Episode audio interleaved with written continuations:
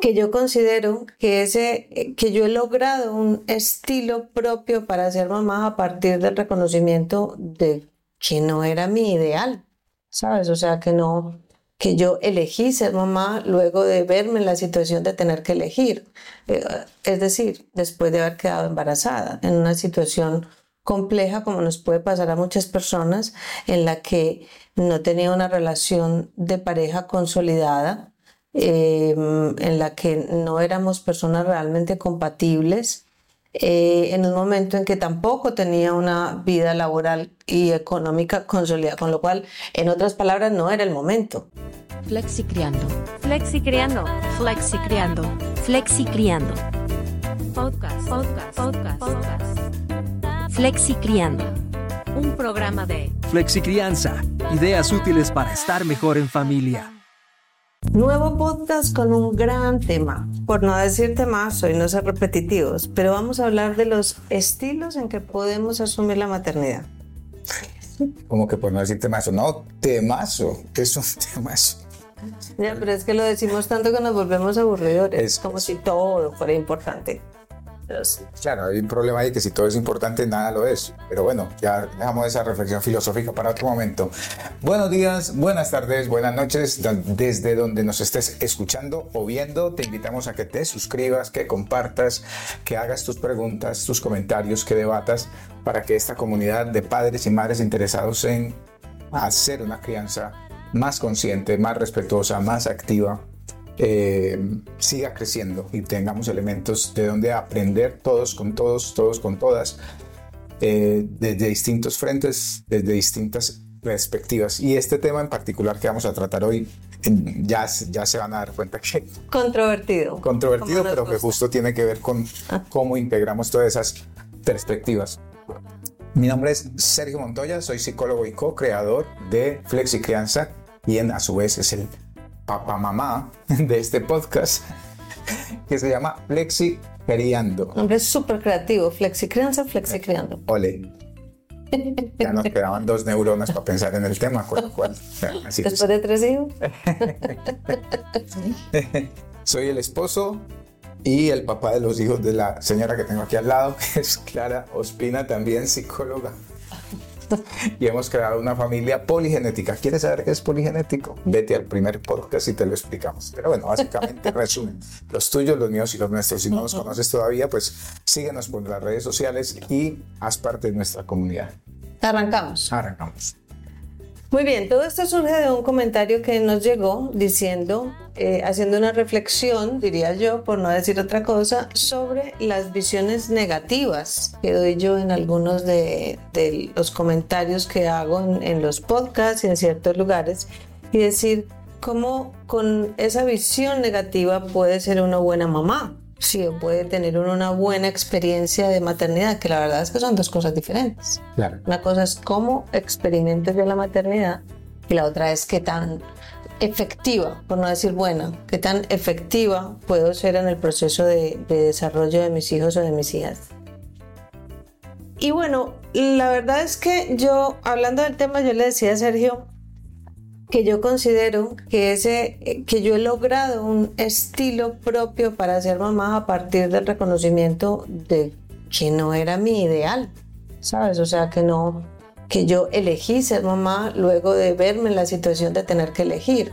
Eh, es decir, después de haber quedado embarazada, en una situación compleja como nos puede pasar a muchas personas en la que no tenía una relación de pareja consolidada, eh, en la que no éramos personas realmente compatibles, eh, en un momento en que tampoco tenía una vida laboral y económica consolidada, con lo cual, en otras palabras, no era el momento, ¿sí?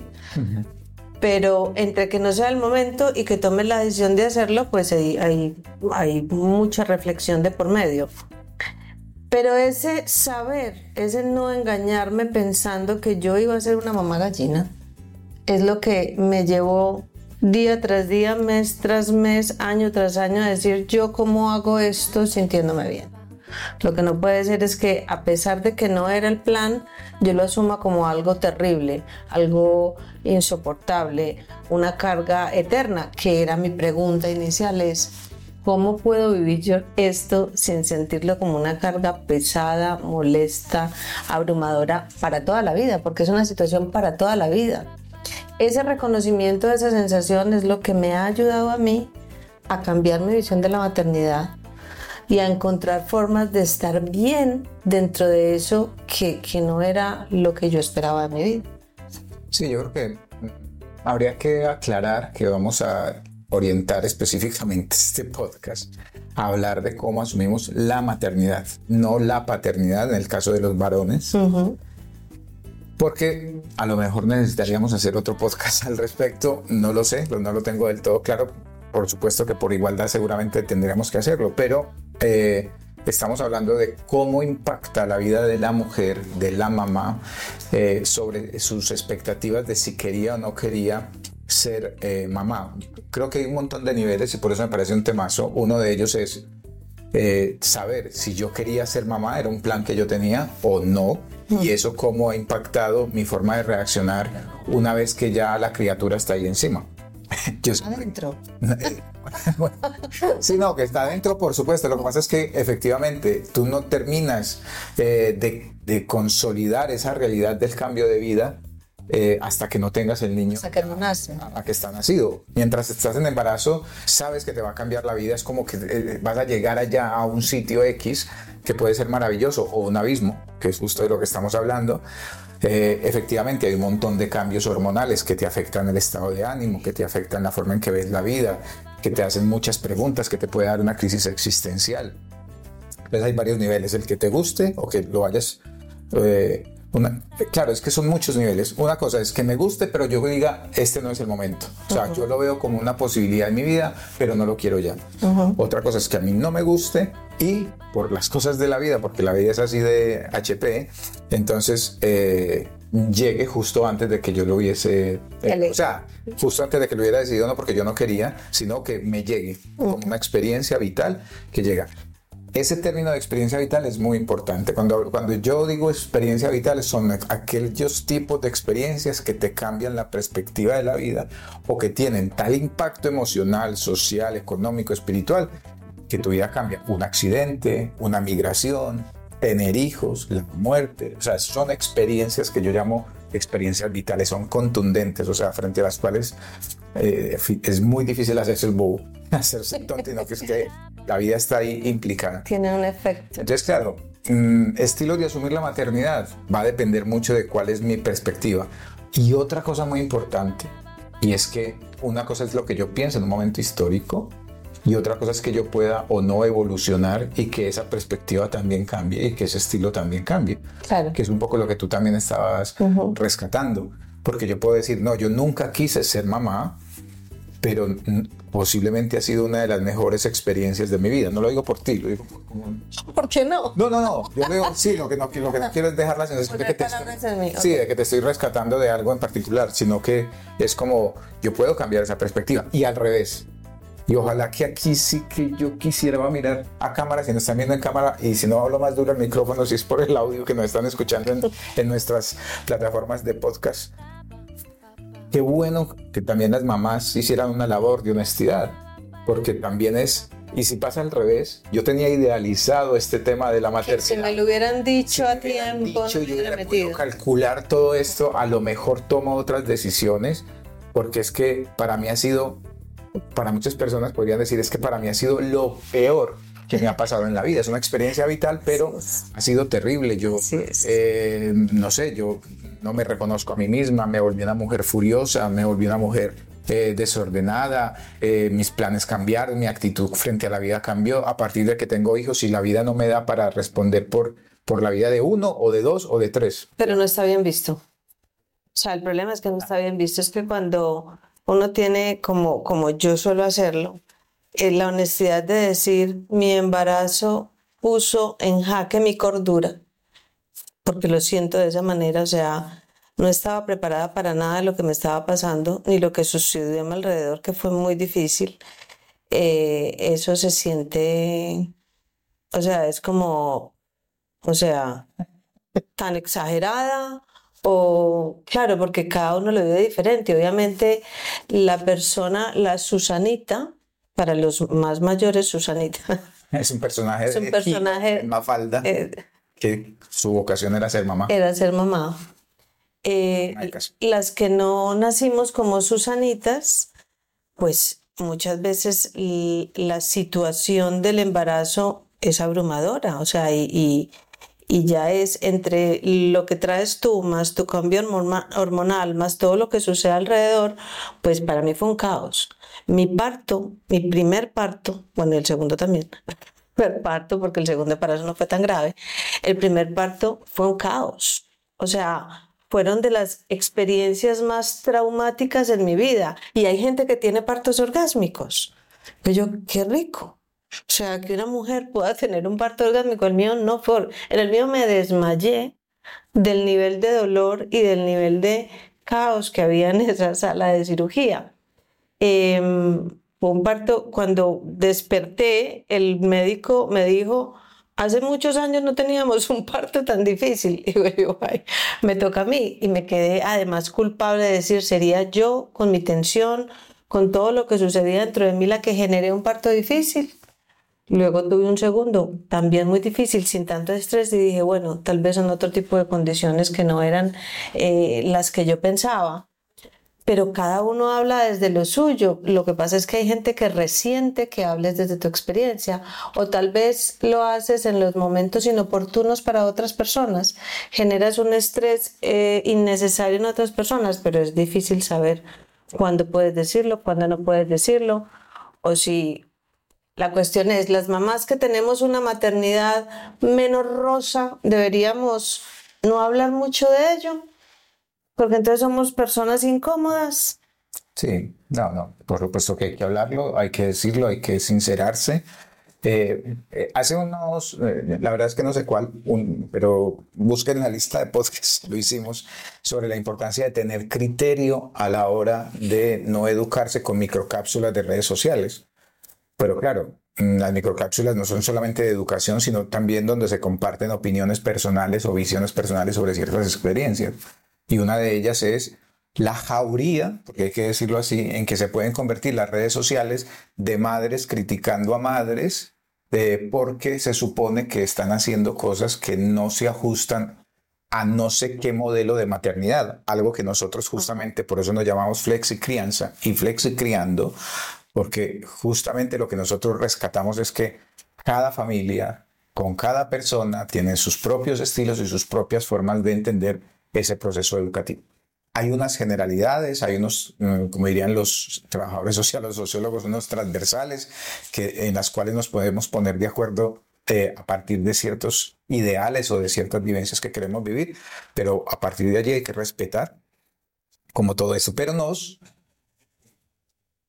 eh, autoasignamos el derecho de opinar sobre lo que es una buena mamá o lo que es, en este caso también, pues un buen papá, pero estamos hablando de maternidad y de cuál debería ser incluso la reacción. Si no te, así? si, eh, la reacción que tú deberías tener frente a la maternidad. Ah, claro, es, es, es como un pecado mortal. Eso es allá voy, porque la herencia que ha recibido esta sociedad, influido por las religiones principalmente, y por una idealización de la maternidad, con una presión adicional sobre la maternidad, más que con la paternidad, y hay un montón de desigualdades ahí, eh, es que ser mamá real, te realiza como mujer. Uh, eso, eso es tocar hueso, ¿sabes? Eso es como meterle el dedo en el hueso del dolor, porque hoy sabemos que no, la mujer no se realiza a través de la maternidad. Es una variable que permite tener una experiencia vital que puede hacer sentir a una mujer realizada, pero centrar todo en que eh, la maternidad, pero ya no solo la maternidad, sino la calidad en que asumes esa maternidad es la que real- realiza a la mujer. Es como que naciste para ser madre y no solamente naciste para ser madre, sino para que te encante ser madre.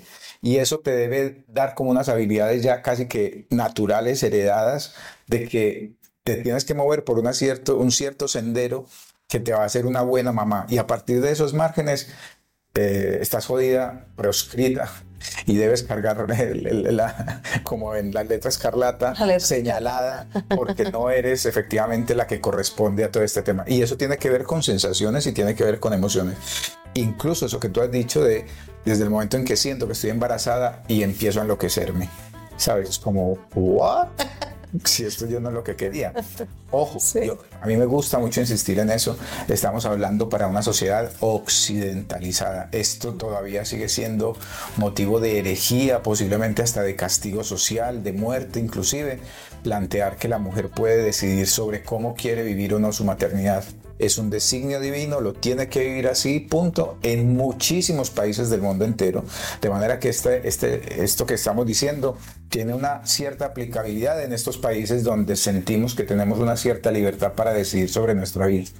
¿Ya? Entonces, eh, a mí esto me parece, de, por me parece un tema, me podría quedar hablando mucho del tema. Sí, nosotros lo, lo dentro de nuestro programa de Flexicrianza es pues, pues uno de los temas de esos conceptos fundamentales que manejamos es el estilo. Y hablamos del estilo educativo, sí, pero realmente ese estilo educativo viene de tu estilo personal, sí, o sea, viene de, de quién eres tú, de cómo eres, de qué piensas, de qué te gusta, de en qué te sientes cómodo o cómoda, sí. Y yo creo que para mí el éxito que yo puedo sentir en mi maternidad, no en el efecto que tuve en la educación de mis hijos, que bueno, pues está correlacionado, ¿no? Tiene una correlación directa. Eh, tiene que ver con el dejar de sentirme culpable por no vivir la maternidad como se esperaba que la viviera y decir, la mía es así, Claro. o sea, yo voy a ser así, porque esto hace que yo esté más tranquila, más a gusto y tenga menos conflictos en la relación de pareja y en la relación con mis hijos y con mis hijas. Obviamente, eh, yo no he vivido esa maternidad hasta ahora, que hemos creado un programa y que hablamos del tema. Yo no he vivido toda, todo eso que yo he hecho, no lo he vivido abiertamente. O sea, no es como, este es el estilo y yo, yo cuento muchas cosas, pero yo creo, por ejemplo, que mi familia se vino a enterar de cosas que yo he hecho en- con mi maternidad y con mis hijos después de, de muchos años, ¿sí? O que ni siquiera conocen. O que ni siquiera conoce, sí, es la verdad. Porque, porque también eh, yo tengo 53 años, voy a cumplir dentro de poquito, para que veas que no niego mi edad. Eh, y cuando yo tuve a Mariana, había un- mucha más presión sobre el cómo debía ser mamá. Claro, claro. Hoy, todavía hoy, es un sacrilegio decir ciertas cosas sobre la maternidad, pero hace 26 años mucho más. Lo que pasa es que yo tenía, yo tenía como un peso en el sentido de un respaldo que era mi profesión. Entonces yo me respaldé en mi profesión. Yo tengo conocimientos que me que avalan el que yo haga cambios, sí, y por eso me he sentido más más protegida y más segura de lo que quería hacer.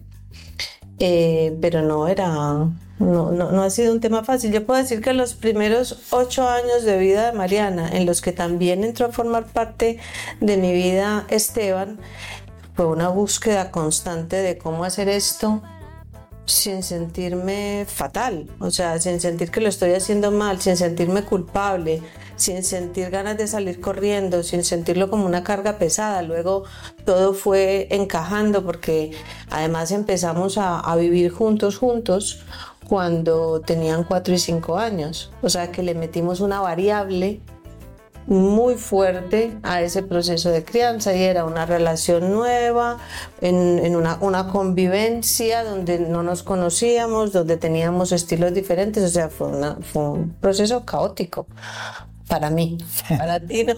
Para mí fue un proceso súper difícil, pero que, que logramos encauzarlo y logramos encontrar la manera de hacerlo. Así que este es un podcast para reivindicar la posibilidad de que cada persona, cada mamá tenga un estilo propio para vivir su maternidad y educar a sus hijos. y Claro, sus hijas. y ahí queda también una, una idea que a mí me parece muy potente y es quién soy yo para criticar el estilo de asumir la maternidad de otra mamá.